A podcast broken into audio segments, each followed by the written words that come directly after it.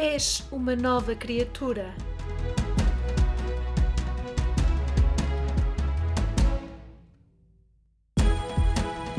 Um texto escrito por Derek Prince que nos vai ajudar a entender melhor a nova criação que Deus quer fazer em nós.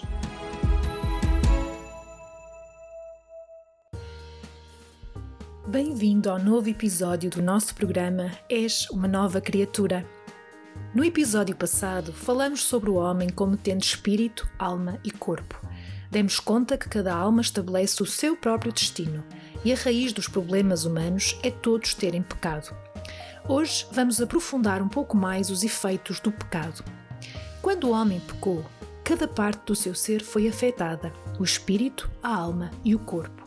O resultado foi que o espírito do homem foi cortado da relação com Deus e morreu. Quando estamos em pecado, estamos espiritualmente mortos para Deus.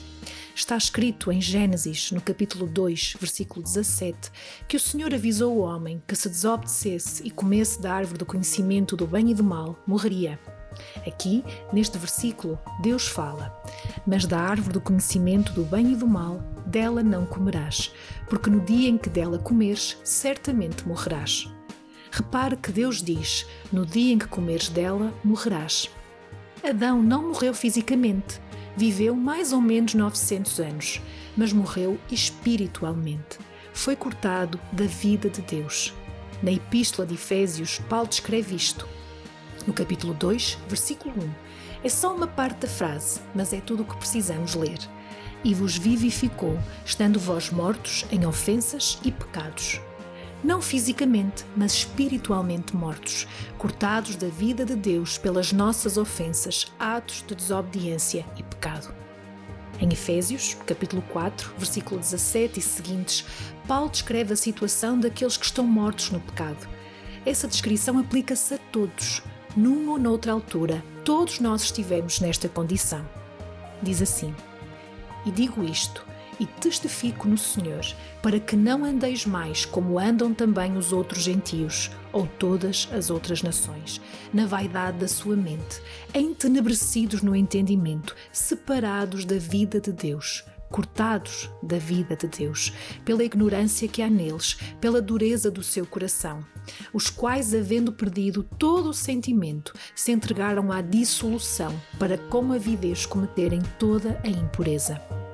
É uma tremenda descrição, mas é verdade para todas as pessoas fora de Cristo. Pelas nossas ofensas e pelos nossos pecados, fomos cortados da vida de Deus e estamos na ignorância, na escuridão, não sabemos a raiz dos nossos problemas, não sabemos o caminho para sairmos da escuridão. E perdemos a capacidade de sentir. Derek Prince aplica esta descrição a si mesmo também. Durante os primeiros 24 anos da sua vida, foi assim que viveu. Esperando não ser mal entendido, ele até poderia afirmar que era um bom anglicano. Passou por todas as cerimónias da Igreja Anglicana e isto não é uma crítica à Igreja Anglicana, mas aquelas cerimónias não podiam conduzir à nova criação. Será que compreendemos esta afirmação? Não é de uma cerimónia, mas de um ato criativo de Deus que precisamos. Nada menos do que isso servirá. Se a cerimónia se tornar um canal para o ato criativo de Deus, tudo bem. Mas com Derek Prince não foi isso que aconteceu. Então é essa a condição do espírito, separado de Deus, alienado, sem sentimento, morto. Na alma, o resultado é rebelião. Cada um de nós tem dentro de si um rebelde. Pode ou não reconhecer o problema, mas ele está lá. Há um rebelde que quer seguir o seu próprio caminho, fazer as coisas à sua maneira e é muito, muito egocêntrico. Se voltarmos ao capítulo 2 de Efésios, encontramos uma descrição da alma rebelde. Nos versículos 2 e 3 diz assim: em que noutro tempo andastes segundo o curso deste mundo, segundo o príncipe das potestades do ar, do espírito que agora opera nos filhos da desobediência. Quem é o príncipe das potestades do ar? Satanás, é claro. E Satanás tem poder sobre todos os que estão em rebelião contra Deus. Assim, não se esqueça: quando o homem pecou, cada parte do seu ser foi afetada: o espírito, a alma e o corpo.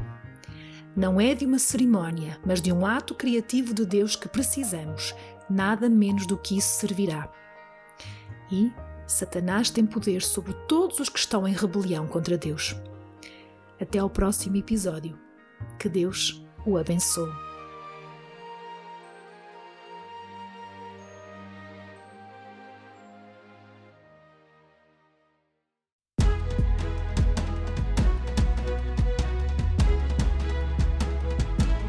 És uma nova criatura.